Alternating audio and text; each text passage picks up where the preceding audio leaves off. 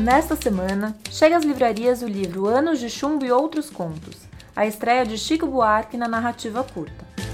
Ao longo de oito histórias, acompanhamos tipos característicos da sociedade brasileira.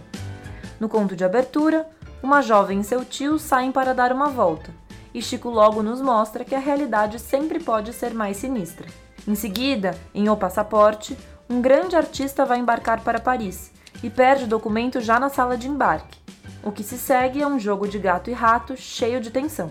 Seja num período no interior do Rio de Janeiro ou numa interação com uma moradora de rua do Leblon, Chico Buarque se insere na melhor tradição da literatura urbana brasileira. A exemplo de Essa Gente, seu último romance, ele coloca seus personagens para extrair da cidade o máximo da crueldade e aspereza possível. Por isso, a Rádio Companhia dessa semana traz uma conversa entre o crítico Alejandro Chakoff, que produziu o texto que acompanhou a divulgação de Anos de Chumbo, e o jornalista Luiz Fernando Viana, autor da primeira resenha publicada no jornal O Globo, para tentar decifrar que anos de chumbo são esses que nos fala Chico Buarque. Oi, Alejandro, bem-vindo. Obrigado, oi, tudo bem? Oi, Luiz Fernando, tudo bem? Tudo bem, Mariana. Também contaremos com a participação da jornalista e tradutora Mariana Delfini, mestre em literatura pela USP e pesquisadora da obra de Clarice Lispector, que vai falar um pouco sobre o conto Para Clarice Lispector, com Candura, em que Chico Buarque narra as desventuras de um fã fervoroso da escritora. E ao final do programa, o próprio Chico lê o conto Copacabana.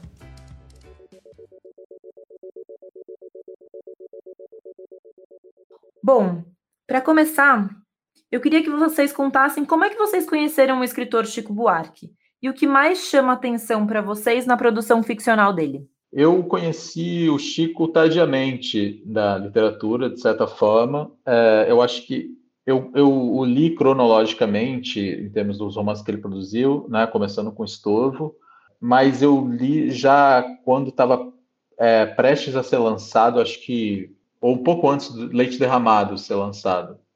Então foi um encontro tardio que já vinha, como muitas coisas relacionadas ao Chico Buarque são, já vinha poluída de certa forma por o que, que, as pessoas tinham achado, se era melhor que o músico Chico Buarque ou pior, é, se ele merecia ou não os prêmios que tinha ganho, nem sei exatamente é, é, quais livros eles exatamente tinham, tinham ganhado, Jabuti, mas eu lembro dessa discussão.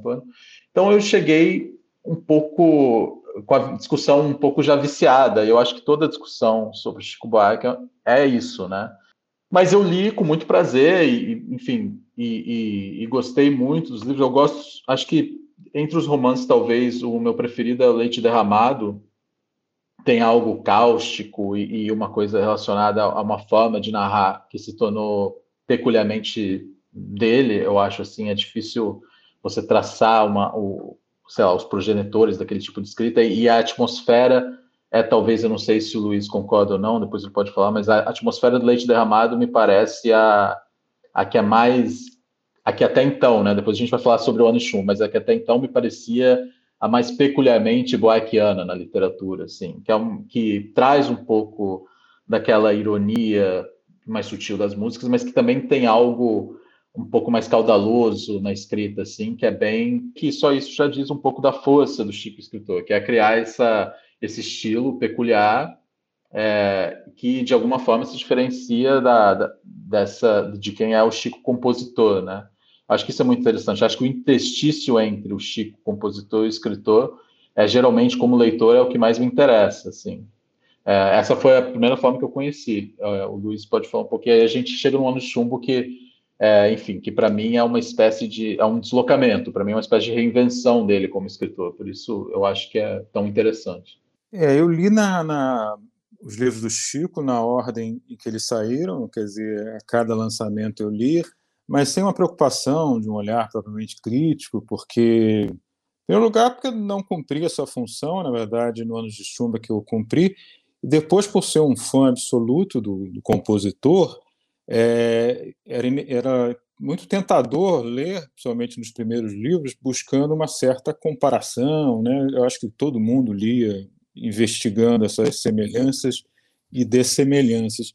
Uma coisa que eu fico especialmente feliz é que nos últimos livros do Leite Derramado e do Essa Gente eu acho que essa comparação já não está tão necessária. Quer dizer, eu acho que as pessoas já começaram a, a se livrar um pouco disso, até também porque a produção musical do Chico ficou mais, mais lenta, menos é, caudalosa do que era ali até os anos 80, mais ou menos. Então, eu acho, eu concordo com o que o Leandro falou do Leite Derramado, embora meu preferido ainda seja o Budapeste, que eu acho que é um livro todo muito bem construído e, digamos que ele possa ser chamado de realista porque se passa numa cidade, mas é completamente né, onírico, um personagem tremendamente que divaga muito. E uma das coisas que eu acho que perpassa esses romances, dos romances, é personagens um pouco deslocados, né? um pouco até gostos, um pouco perdidos na, naquele mundo onde eles estão é, situados. Né? Nunca são personagens completamente realistas e tudo. E aí eu acho que vale juntar com o músico, né, o compositor, no sentido de que o primeiro romance, que é do Estorvo, é ali, né, da virada dos 80 para os 90, que é o momento que o Chico voltou há pouco tempo do, daquele período em que ele é, fazia tinha parado muito tempo de fazer show, já começava a diminuir a produção musical e que ele vai ficando mais livre, tanto como melodista quanto como letrista, para fazer coisas menos pousadas no, no, realismo. Então, nesse sentido, eu acho que a música e a literatura se aproximam de um Chico completamente maduro e mais é, livre no tempo e no espaço para criar histórias e criar músicas. Então, eu acho que a literatura dele vem dessa liberdade e que, mesmo no Leite Derramado, que é um livro com um pé muito grande na história brasileira, ainda assim é um tratamento muito livre. Então, é um escritor mais livre, eu diria, até do que foi o compositor, digamos, nos anos 70 e até um pouco do 80, quando ele estava dialogando com o presente, então, por causa da questão política brasileira, e eu acho até, eu diria, por causa da idade dele, quer dizer, tinha menos maturidade, mais tempo de, menos tempo de vida para se soltar, digamos. Concordo absolutamente com o que o Fernando está dizendo, e isso me fez pensar também quando você fala da liberdade dele como escritor, né? Eu acho assim, é muito interessante porque essa relação, porque o, o Chico Buarque me parece é, alguém muito difícil de você descrever para fora do Brasil. Assim, eu tenho a impressão que toda vez que ele é mencionado na imprensa internacional, jornalistas ficam tentando achar uma comparação é, plausível entre o que talvez ele represente na cultura brasileira e eu já vi coisas como, acho que foi o New York Times chamou ele que era mistura de Cole Porter com Bob Dylan, alguma coisa assim, sempre soa meio errônea as comparações, assim, sabe, que, que não captam bem. E eu acho que uma coisa que me surpreende um pouco é que na literatura também ele trouxe essa espécie de peculiaridade de como ler né, um, um país ou um, uma coisa que também é difícil de você transmitir a, a quem não seja, sabe, do Brasil ou, ou, ou que ou que tenha um paralelo, paralelos clar, claros e fáceis de serem captados jornalisticamente. Eu acho que isso também tem, tem a ver um pouco com essa liberdade que você descreveu de é isso, de uma peculiaridade, de algo que, que é extremamente brasileiro, na forma, acho que no Anos de Chumbo isso aparece de novo quando eu penso em alguns contos, como Cida. É, é uma coisa que seria muito difícil de você descrever para alguém que não conhece essa peculiaridade do que está ocorrendo no Brasil e, ao mesmo tempo, é absolutamente universal. É, então, isso está na música dele, eu acho que também na, na escrita, de alguma forma, ele conseguiu fazer de uma forma diferente isso existir também. Bom, então vamos falar um pouquinho sobre é, o Anos de Chumbo. Mesmo sendo uma estreia tardia, os contos do livro trazem uma maturidade literária impressionante. Não é fácil sair dos romances para os contos com tanta força nas histórias, né? Como foi para vocês a leitura do Anos de Chumbo e o que mais encantou vocês nessas oito, oito histórias? É uma coisa que, que me encantou, eu até escrevi no Globo, é eu acho que o Chico já era um grande contista e não sabia, né? Porque ele na música já tinha essa capacidade enorme de sintetizar, né? Fazer letra de música, obviamente, é um processo de síntese. E estava demorando a fazer isso na prosa, né? Porque se ele sabia fazer tão bem na música, era, era provável que ele soubesse fazer também na prosa. Então, ele se descobriu que ele já era, né? Excelente contista, né? Eu acho, aí mais até do que eu escrevi na, no texto, de que está o Brasil presente ali também, mas um Brasil sem difícil de conformar como é o Brasil de hoje, quer dizer, um Brasil é sob tensão, o Brasil sempre prestes a explodir, né? No conto do meu tio, quer dizer, tem a milícia, tem aquela aquela coisa perversa, né? Que a gente não pode aqui contar muito, mas assim é sempre um Brasil é, muito violento, embora nem sempre essa violência esteja explícita, né? Nos primos de campos, de primos de campo está explícita, mas em outros casos é o que a gente vive um pouco hoje de, de estar no limite de uma convulsão que está acontecendo subrepeticiamente, mas ela não explode. Então, acho esses personagens muito angustiantes. Então, com exceção, eu acho, do personagem da Clarice Lispector, que é do rapaz que obcecado pela Clarice Lispector, eu diria que é um conto um pouco mais literário por si só. Nos outros, ele tem essa pegada política subrepetícia. Então, eu, eu acho que tem essas duas coisas: uma maturidade incrível e uma maneira muito sutil de encontrar, de tratar desse Brasil de hoje, o Brasil de hoje que não é muito sutil, né? Não tem muito direito às sutilezas, mas eu acho que o Chico consegue encontrar alguma sutileza nessa violência tanta que a gente vive hoje. O que me encantou é uma pergunta um pouco difícil, mas eu também iria numa linha parecida, no sentido de que o que me, o que me encantou, talvez o que mais me surpreendeu, é foi a espécie de rigor formal e sintético dos contos é, e a economia, a extrema economia dessa forma de escrever que eu não associava ao Chico escritor assim. Se eu penso nos, nos romances que eu mais gosto dele, não é exatamente esse rigor que me vem à mente primeiramente. Me vem a atmosfera melancólica, me vem essa a, a parte cáustica, a ironia, mas não essa síntese absoluta e tão bem feita que o conto exige, né? E que, e que eu acho que nesse sentido eu nem tinha pensado nessa analogia com a música que o, que o Luiz Fernando mencionou, mas faz todo sentido. Ao mesmo tempo, é, eu acho que o Brasil, ou esse estado do Brasil presente, é também por causa disso, né? Por causa dessa espécie de. É uma falta de sutileza, mas ao mesmo tempo, eu acho que o que o Anos de Chumbo e outros contos, o que esse livro faz é mostrar. Tem uma coisa muito paradoxal, que é a seguinte: é, os contos refletem muito do presente, mas eles têm poucos marcadores temporais. Então, se você fosse ler os contos, eles podiam estar também se passando em outro tempo brasileiro. E isso, de uma forma, gera uma espécie de deslocamento que faz, eu acho, pelo menos eu me senti assim como leitor, associar que o que ocorre hoje também não é tão diferente, em vários sentidos, do que vinha já ocorrendo há muito tempo. Talvez hoje a, a o que é grotesco esteja mais visível, explícito, mas ele sempre teve ali. Uma das coisas que me chamou muito a atenção na habilidade do, do, do Chico Buarque nesses contos é, é, a forma como ele demonstra essa coisa que é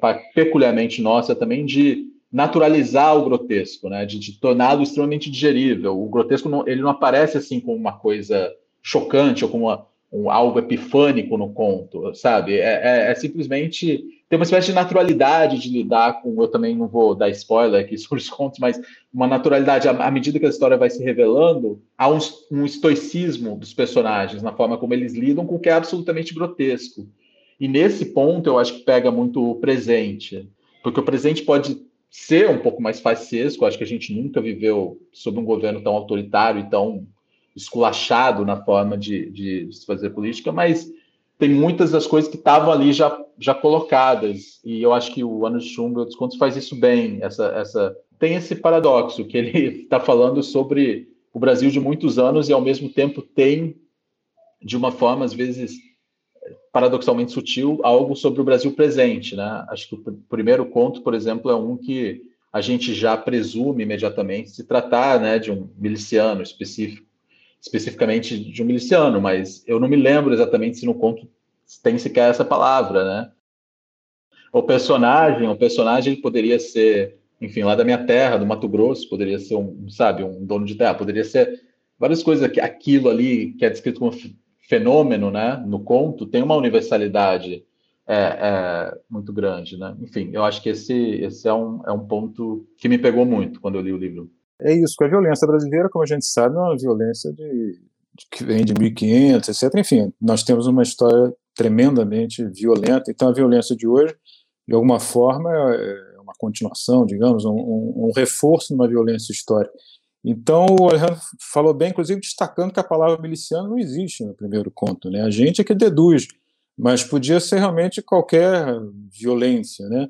Aquela relação dele com a sobrinha tem alguma coisa de rodriguiana, né? de Nelson Rodrigues, assim, dos Sete Gatinhos e tudo. Então você pode pegar vários aspectos e que é uma violência nacional sem privilégio de tempo e de espaço, né? Quer dizer, é uma violência atemporal e também também marcada no presente. Eu achei isso muito bom, Alejandro, lembrar isso.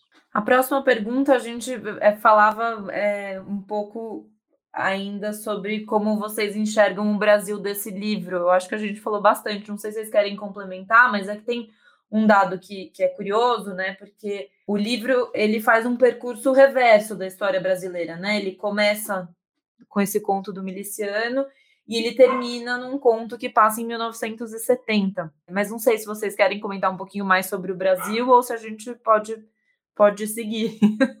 Não, eu acho que eu só complementaria que é, é, é, justamente isso que é interessante, né? Assim, os contos, o que é belo numa coleção de contos é a unidade e que ele perpasse tantos períodos, alguns períodos históricos e cria ainda essa unidade da coletânea de contos, né, da, bo da boa coletânea de contos, mostra que, que, o nosso presente não é tão excepcional assim, né? mostra isso de uma forma sem precisar declarar, mas que está na escrita mesmo. E, e, ao mesmo tempo, essa decisão, que eu não sei se era consciente ou não, de não colocar marcadores temporais, cria um universalismo imediato, assim, também, e, e, de você de repente estar tá se lendo. E na verdade a conexão com o presente é, foi algo que ela é feita gradualmente quando você lê as histórias, mas é, é, isso, não é um livro. Assim, a gente tem tido nos últimos anos, por razões óbvias, muitos livros, né, que tentam captar o presente ou que tentam de alguma forma traçar um, uma espécie de tentam capturar esse clima apocalíptico que em parte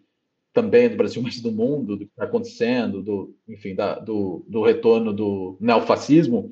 E o que acontece com muitos desses livros é que eles, é que eles veem na, na espécie de uma espécie, uma espécie de pirotecnia ou de, ou de grandes eventos, ou eles meio que reproduzem né, essa aura sombria e tal. E o, e o Ano de Chumbo e outros contos, eu acho que é um livro que, como o Luiz Fernando tinha mencionado, incrivelmente tem momentos muito sutis, entendeu? É, é, isso, é como eu acho que no texto eu escrevi que ele faz o mínimo de movimento e cria o máximo de efeito. Eu acho que é bem isso, é bem isso que o conto faz é bem isso que o Chico Buarque contista faz. Ele não, ele não usa tantos é, é, artifícios ou tantos eventos ou, ou não tenta escrever sobre apocalipse para captar esse presente, mas ele usa ali uma forma que rompe em algum sentido com, com o estilo ou a forma com que ele escrevia antes, mas que ao mesmo tempo tem continuidades, entendeu? Tem continuidades com coerentemente não está deslocada também do estilo anterior dele como escritor. É, só complementar uma coisa, quando eu vi que o título se chamava Anos de Chumbo, né, e outros contos, eu falei, pô, mas o Chico vai escrever um livro sobre a ditadura, logo ele que né, não quer ficar preso à ditadura, que dizia que não, que não, não queria cantar mais apesar de você, e essas músicas e tal. Eu falei, eu achei muito estranho. Eu não sei nem se a opção do título foi do Chico, foi do editor, enfim, não importa. E aí, quando eu li o conto, e, li, e é o último, né, é curioso, porque a gente pode dizer que ele é o mais datado no tempo, né, 1970, aquele auge da ditadura, mas há duas coisas interessantes. Uma é que ele encerra um período da ditadura como, de certa forma, não aconteceu, porque a ditadura não, não queimou seus passados, né? não queimou seus torturadores, no sentido metafórico. Né? Eles estão aí, estão até na presidência. Então, é, de alguma forma, embora o Chico não seja um autor metafórico, de maneira alguma, acaba funcionando um pouquinho como uma metáfora do que poderia ser o Brasil se tivesse apagado, né, quer dizer, apagado no melhor sentido da palavra, um período, essa página tenebrosa da, da nossa história. Não apagou e ela está aí com, no poder. Né? Então, isso é interessante. E a outra coisa é exatamente esse. É uma falsa facilidade botar o título de Anos de Chumbo, né? porque parece que é uma coisa do, da ditadura, mas na verdade é uma coisa do presente, porque enfim, a gente sabe o que está acontecendo no país, e é uma coisa eterna, porque enfim, a tortura do Brasil, tortura no Brasil e violência contra pessoas vulneráveis e contra, enfim, mulheres, etc, etc, é a história brasileira também, né? Então é, eu acho, não sei nem se a intenção do Chico foi essa, mas o título de Chumbo eu acho que é uma pista falsa maravilhosa, né? Que o pessoal pode ler achando, pô, o Chico vai falar do tempo dele da ditadura, mas não é, né? Mas não é. Quer dizer, é, mas não é ele falando do que ele viveu na ditadura. Então, acho acho muito hábil da parte dele é, ter feito isso. Fiquei muito curioso quando eu vi que o título era esse. O livro traz contos que referenciam diversos temas caros ao Chico. A literatura, com, as, com Clarice Lispector e Pablo Neruda, o Fluminense, que é o time que o Chico torce, os medos de um grande artista ali no, no conto Passaporte. Como é que vocês enxergam esses personagens que compõem os anos de chumbo? Que pessoas são essas? Eu volto a dizer que são pessoas muito é, no fio da navalha, né? Quer dizer, prestes a, a acontecer alguma coisa muito muito ruim dentro de uma vida já muito precária. Quer dizer, no caso dos primos de Campos, que a vida deles já é muito precária, acontece de fato uma coisa ali, ali muito ruim.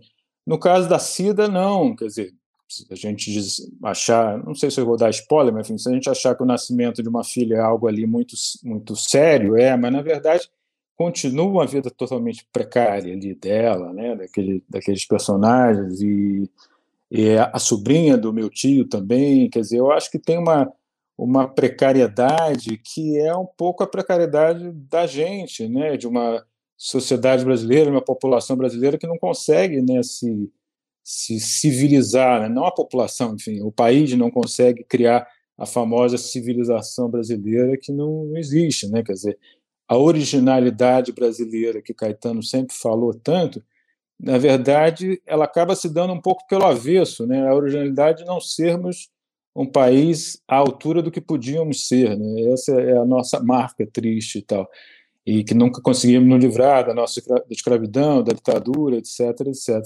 Então eu vejo em comum essa essa precariedade que tem tá a ver, tem a ver com a música do Chico, né? Quer dizer, é, os personagens do Chico de, dos anos final dos anos 80 para cá não são personagens tão realistas quanto eram nos anos 70, né? Aqueles personagens de uma certa temática social eles são personagens meio oníricos e meio ali perdidos nesse nesse mundo estranho, não só brasileiro no caso das músicas, mas nesse mundo difícil de se apreender. Então, acho que é um pouco isso. Eu acho que o termo precariedade é, é ótimo, assim, porque uma, uma, das, uma das coisas que me, me, me fascina muito no Chico Buarque, na, na, na literatura dele, e nesse livro particularmente, é que não, não é fácil você captar essa precariedade com a elegância formal que ele consegue fazer na literatura. Eu penso, por exemplo, assim, tem ótimos escritores, eu penso André Santana, por exemplo, que ele escreve, a literatura dele é aquela mistura de vozes, todo mundo falando meio errado, a, a, o atropelo da lógica tal, e você lê os romances dele, você vê, bom, isso aqui prefigurou muito do que está no poder hoje, dessa forma desarticulada e violenta e, e absolutamente a confusão de conceitos, mas ele capta aquilo ali, ele capta essa espécie de bagunça e a forma também emula a bagunça de, de algum jeito, né? Assim, eu digo isso como completo elogio, sou um admirador da literatura do André Santana. O Chico não, o Chico ele consegue captar essa precariedade mas com uma sutileza formal, formal incrível, falando, aproveitando pra, do, do conto Cida, por exemplo, aquela amizade ali que talvez alguém olhando de fora, aquela amizade superficial e sincera, né, entre o narrador e, o, e a moradora de rua, alguém olhando de, de fora talvez achasse aquilo grotesco, tal, ou só ou só abordasse aquilo com termos sociológicos, ou enfim, a desigualdade brasileira, tal mas você sente no conto essa espécie de afeto que pode ser criado nessa situação absolutamente, enfim, desigual de um morador do Leblon conversando e encontrando de novo uma moradora de rua e ele consegue inserir aquilo. Ele mostra, claro, o que, que há de grotesco nisso, mas ele faz isso com uma certa elegância formal e ele também consegue extrair dali o afeto, entendeu? Que não é trivial também, sabe? É, não é trivial e que e que é uma forma brasileira de convívio também que existe e que, e que muitas vezes, em, em prol de uma espécie de argumento ideológico ou tal, é apagado, né, ou é sufocado na, na nossa literatura ou na nossa escrita, né, porque, enfim, ninguém gosta de se ver compactuando com essa espécie, essa, essa espécie de patrimonialismo afetivo tal, mas que é completamente pervasivo, né, na nossa sociedade tal. Então, eu acho isso, assim, eu acho a coisa, isso definitivamente os personagens para mim, como o Luiz Fernando falou, compartilham essa precariedade e o Chico sabe captar essa precariedade também de uma forma dele. Alejandro, você diz no seu texto que abre aspas, a reinvenção talvez sirva para impor certa distância ou causar algum desconforto naqueles que julgam conhecer Buarque profundamente, seja como pessoa, seja como ficcionista. Fecha aspas. Queria que você falasse um pouquinho sobre isso. É, é difícil falar né, sobre, sobre esse ponto que eu escrevi no texto. Não, mas eu acho assim, acho que no texto, eu não me lembro bem, mas eu acho que até chego a mencionar isso, né, do, do meu próprio desconforto, que eu notava enquanto eu estava escrevendo, eu usava esse o primeiro nome, né, afetivo, Chico. E eu pensava, eu nunca conheci o Chico Buarque, sabe? Eu admiro ele e tal, mas eu nunca, eu não sou amigo dele, nunca conheci na minha vida, tal. E é incrível, né, como a gente tem essa facilidade para para usar, né, esse primeiro nome, como a gente usa de forma tão com essa de forma tão definitiva esse primeiro nome. Então eu fiquei pensando nisso, né?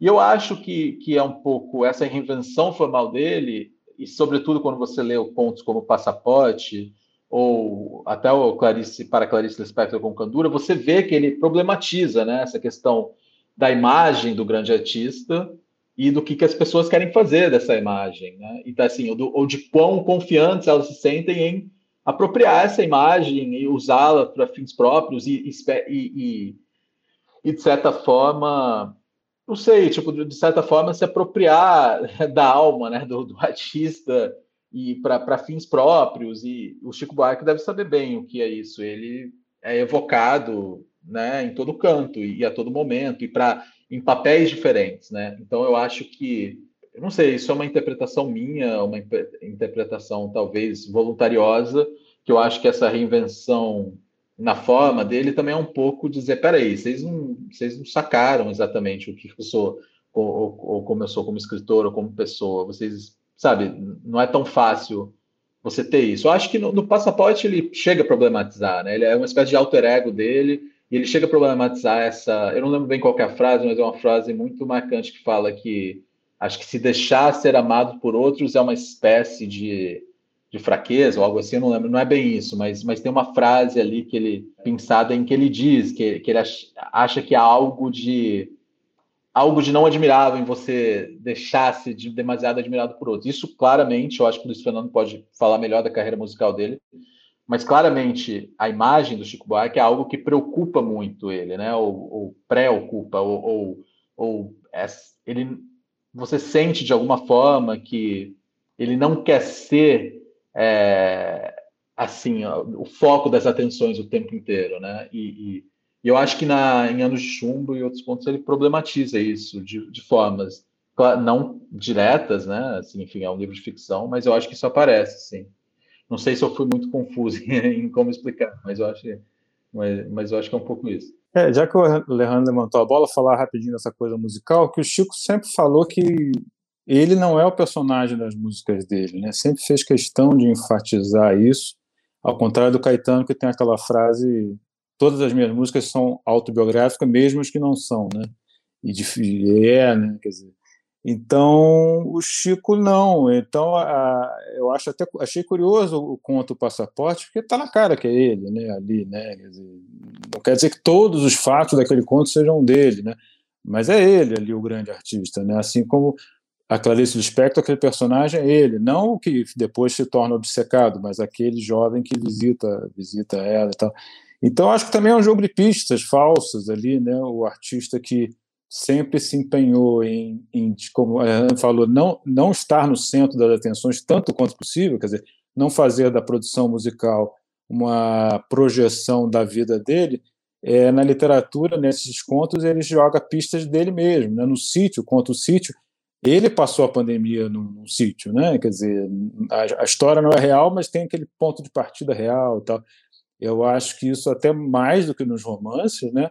Isso tá nesses contos ele tá tá presente, está presente pequenos flashes dele mesmo, coisa que na música ele sempre se empenhou em, em dizer que não. Eu concordo, eu acho que se fosse ter um autorretrato, esse é o livro onde ele está mais, forma elíptica e tal. Não, eu acho que até escrevi isso no texto. Não é um bem um autorretrato elíptico, mas contrariando um pouco o texto, meu próprio texto, eu acho que tem momentos em que ele está presente, como o Luiz Fernando falou. Eu acho, eu acho, por exemplo, que nessa questão de problematizar a imagem do artista, eu acho que o conto, até mais que o passaporte, o conto sobre a Clarice Lispector é muito fascinante, assim, porque eu acho que tem uma autoconsciência muito grande do Chico ali. É, eu, quando eu li o conto, por ignorância minha, eu não sabia do episódio do que o Chico tinha conhecido a Clarice e tal, e esse, tinha esse aspecto autobiográfico. Eu acho que isso até foi bom ao ler o conto, porque eu acabei enxergando o Chico Buarque mais relacionado à figura titânica da Clarice Lispector do que ao rapaz, ao rapaz que vai encontrá-la, né? E nessa relação no, no conto, né, entre a Clarice e o jovem que admira, o jovem poeta que admira, você vê a, a força avassaladora, a simetria avassaladora entre um encontro e o tanto de projeções que existem no rapaz e o tanto que, de certa forma, também a personagem que é artista pode fazer o que bem entender, ou como aquilo é tão insignificante a algum ponto, e a outra pessoa, eu aqui já dou um pouco de spoiler, mas ela acaba dedicando a vida a uma espécie de obsessão. Então, o Chico capta algo dessa simetria desconfortável entre a relação entre o artista e o admirador, eu acho, de uma forma muito bela na, na nesse conto. E eu acho que ele deve, de alguma forma, estar tá falando de si nessa questão, né? porque eu acho que ele é talvez um dos artistas mais admirados brasileiros e, e deve sentir isso. Né? Eu acho que tem uma melancolia nele em ser tanto atenções. Não é que ele está irritado, sabe? Mas tem uma melancolia em ver essa tremenda assimetria, né? Que se cria nesse tipo de relação de, de admiração, né? É, entre um fã e um artista e o quanto de projeções que vem disso e, e, e quanto de caminhos errôneos interpretativos pode isso pode pode levar. Acho que é um pouco isso.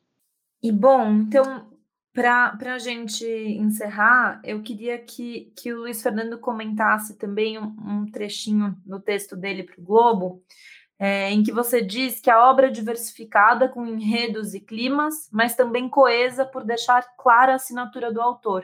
Queria que você comentasse isso para a gente encerrar.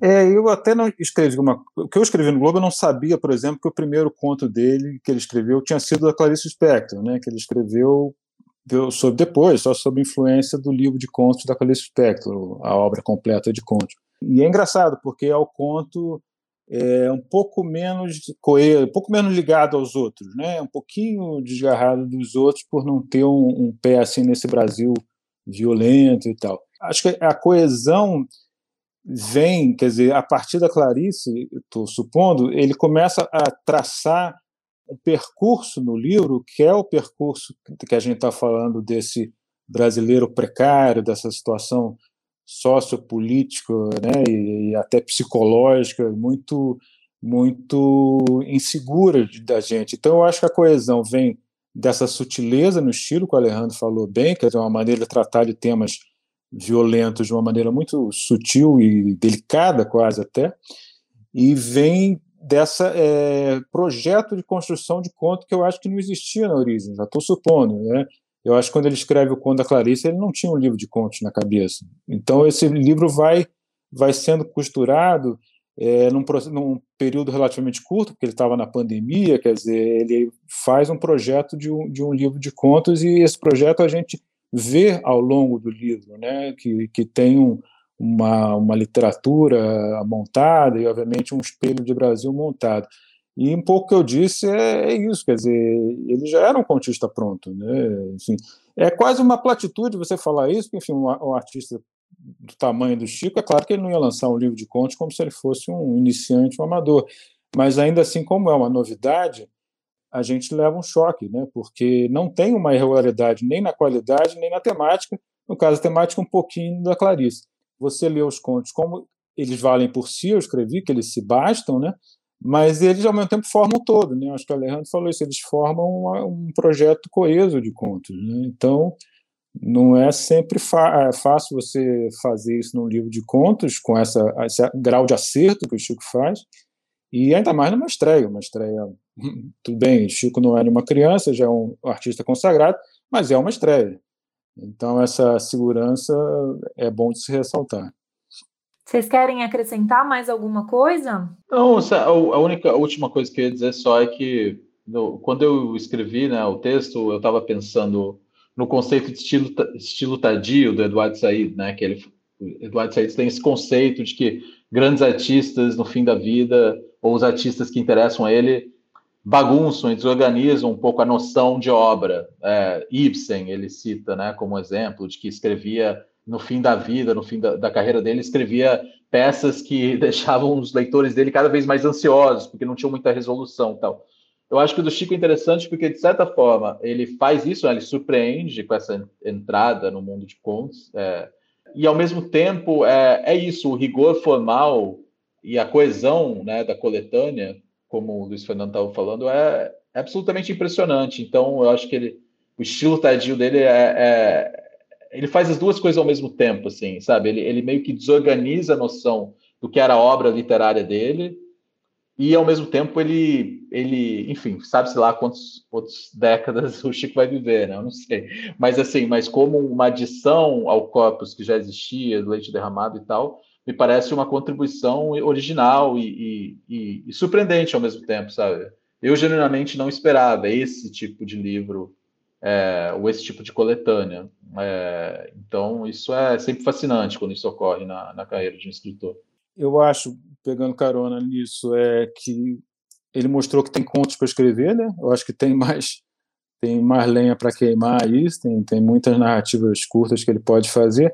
E eu acho que é uma coisa que na primeira leitura a gente não faz. Eu, pelo pouco que eu conheço, assim, não acho que o Chico ficou pensando em referência. Ele não é um tipo de artista que fica pensando assim, agora vou pegar a referência e tal. Não é o tipo de, de artista. Mas é engraçado você ver aqui e ali o Rubem Fonseca, você vê um Nelson Rodrigues no meu tio, você vê um Sérgio Santana nesse, esses homens urbanos, assim, muito deslocados e tal, e bem do Brasil. Então, acho que numa segunda leitura é curioso você tentar fazer algumas ligações que ele mesmo, Chico, não deve ter feito, nem precisa fazer. Mas eu acho que tem uma literatura brasileira, sobretudo né, urbana e contemporânea, de, de grandes autores de narrativas curtas, como esses, né, Rubem Fonseca, Nelson Rodrigues, Sérgio Santana e outros, que estão ali, presentes subrepticiamente na, na, no livro de contos. Então, livro de contos que começou, pelo que eu soube, ele lendo os contos da Clarice Lispector, outra grande autora de narrativas curtas, né? E também várias vezes elíptica, como o Alejandro falou, né, que não entregava o jogo assim, assim de cara. Então, temos mais Chico pela frente, eu acho que tem um pouco mais de Chico para trás também, assim, a gente descobrindo coisas que ele leu e que estão aqui e ali presentes no, nos contos. É verdade, muito legal. Gente, muito obrigada pelo tempo de vocês, pelo papo, foi ótimo. Obrigado, Mariana. Obrigado a você, Mariana. Nós convidamos a jornalista e tradutora Mariana Delfini, pesquisadora da obra de Clarice Lispector, para comentar um pouco para a gente sobre o que pode ter passado despercebido no conto Para Clarice Lispector com Candura. Eu confesso que dá um, certo medo de falar desse conto, como se eu fosse só parecida com o protagonista dele. Mas, bom, a gente acompanha um jovem poeta que vai ficando apaixonado e depois obcecado pela Clarice Lispector, e a gente vai sabendo da Clarice através dele, pelo que ele descobre dela, vê na casa dela e assim por diante. O conto é uma homenagem a ela porque vai reunindo alguns elementos da biografia, da casa, da obra, e tudo isso, é, o encontro deles se passa ali por volta de 1968, 69, porque é quando ela está preparando para publicação o romance Uma Aprendizagem ou o Livro dos Prazeres, que é de 69. E eu achei especialmente bonita a ênfase que o Chico Buarque dá às artes plásticas, que é um capítulo menos conhecido da vida da Clarice, ela pintou, é, ainda que falando estritamente da biografia dela, ela fez essas pinturas em 1975 e 76, pelo menos as que conhecemos até hoje. E ele até menciona uma que ela fez com esmalte. Mas de toda forma tem essa atmosfera que é de apresentação da Clarice Lispector, que é com informações que a gente lê em muitas das biografias publicadas, em reportagens, em textos sobre a Clarice. Sem querer revelar o final para quem não leu o conto, eu fiquei com uma sensação vertiginosa no final, porque a gente descobre que o personagem vive uma identificação extrema com a Clarice. Então parece que essa reconstrução de uma parte da vida da Clarice, ela está sendo feita por ele mesmo, pelo personagem, na obsessão pelos detalhes da vida dela. E por isso esse meu medo de soar como personagem, porque será que todos nós que identificamos as informações sobre a Clarice nesse conto, as questões biográficas, a gente está levemente obcecado demais é, por esses aspectos biográficos? E como se isso não bastasse, ele endereça o conto para ela, né? O título é Para Clarice Lispector com Candura. Nós que gostamos de Chico e Clarice sabemos que eles conviveram, ele já falou dela em entrevistas, e sabemos que a candura é a palavra que ela usou numa crônica para se referir a ele, quando ela o conheceu. E tem um texto que ela fez falando disso em segunda pessoa, ela se endereça ao Chico Buarque. E aí, se você pega esse texto no volume das crônicas dela e, e, continua folheando e também vê as entrevistas que ela fez com artistas e ela entrevistou o Chico, ela fala que ela convidaria ele para ir à casa dela, mas não por ele ser uma personalidade, quer dizer, ele é a personalidade ali em fins dos anos 60, com menos de 30 anos. Não dá para saber ao certo o que, que o Chico incluiu nesse conto de informações dele mesmo, né? Além, por exemplo, da pergunta sobre o amor que a Clarice conta que fez para ele nessa entrevista. Mas o que me parece essencial é que nessa entrevista eles conversam sobre sucesso e solidão. Ela diz, abre aspas, eu aconselhei que de vez em quando ficasse sozinho, senão seria submergido, pois até o amor excessivo dos outros pode submergir uma pessoa. Fecha aspas. E ele pergunta se ela gostaria de sair na rua e começar a dar autógrafos, que é uma coisa que ele está fazendo nesse momento, e ela diz que detestaria. Abre aspas. Eu não tenho nem de longe o sucesso que você tem, mas mesmo o pequeno que tenho às vezes me perturba o ouvido interno. E aí o Chico responde: Então estamos kits. Eu acho que não é o caso de avaliar quem hoje tem mais sucesso, Clarice ou Chico, ou é uma maior personalidade, mas esse conto me parece uma continuação dessa conversa do começo dos anos 70. Um comentário 50 anos depois sobre o amor excessivo dos outros, o sucesso, os fãs espreitando pelas frestas. E não só os fãs da Clarice, né? Que hoje, se saísse na rua, ouviria muitos pedidos de autógrafos sem parar, apesar da mão direita dela queimada, que é outra coisa de que o Chico fala bastante. Para encerrar essa edição da Rádio Companhia, vocês ficam com a leitura do próprio Chico Buarque do conto Copacabana. Mas antes, vale lembrar também que chega agora às livrarias uma edição comemorativa para celebrar os 30 anos de Estorvo, o primeiro romance do Chico Buarque. Essa edição vem com ampla fortuna crítica e projeto gráfico especial. Os textos são de Roberto Schwartz, Sérgio Santana, Marisa Lajolo e Augusto Massi. Eu sou Mariana Figueiredo e o roteiro desse programa é de Matheus Baldi. A edição de Paulo Júnior e a captação do áudio da leitura do Chico é da Laura Liuzzi, que produziu os vídeos de divulgação do livro. Até semana que vem. Tchau!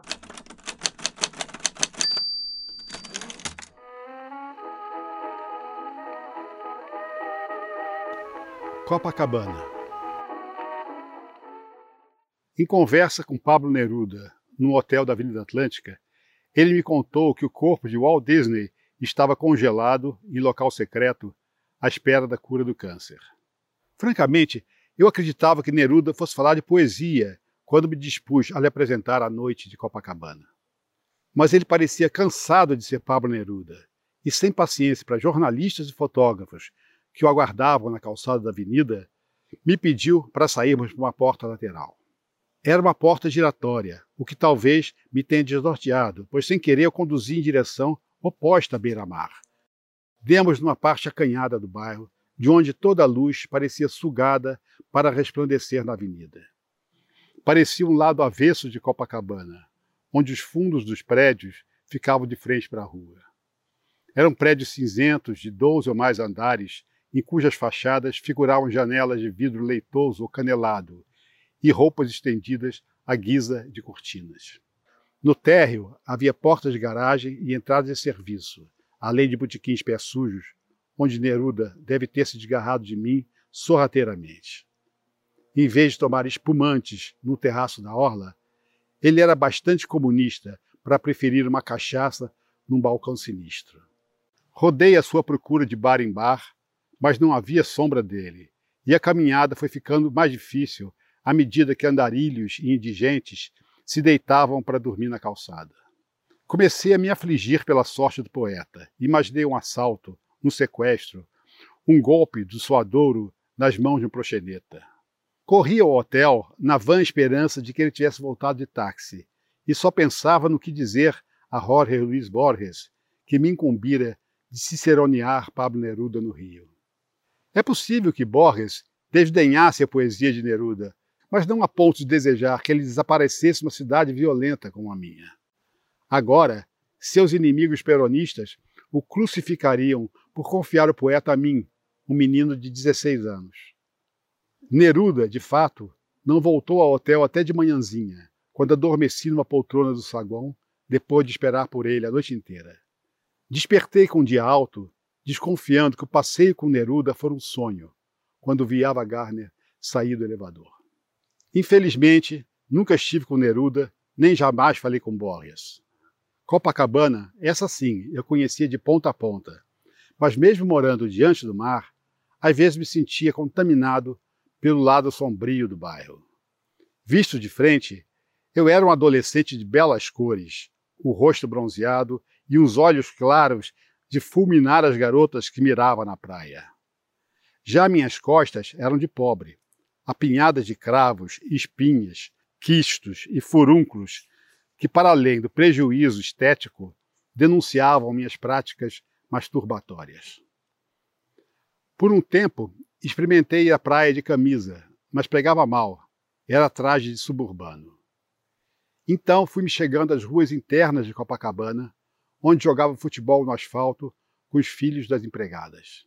Ali eu podia andar de torso nu sem constrangimento, pois meus camaradas, com séculos de bordoadas do lombo, talvez não hesitassem em trocar sua pele marrom por uma vermelhenta e sebácea como a minha.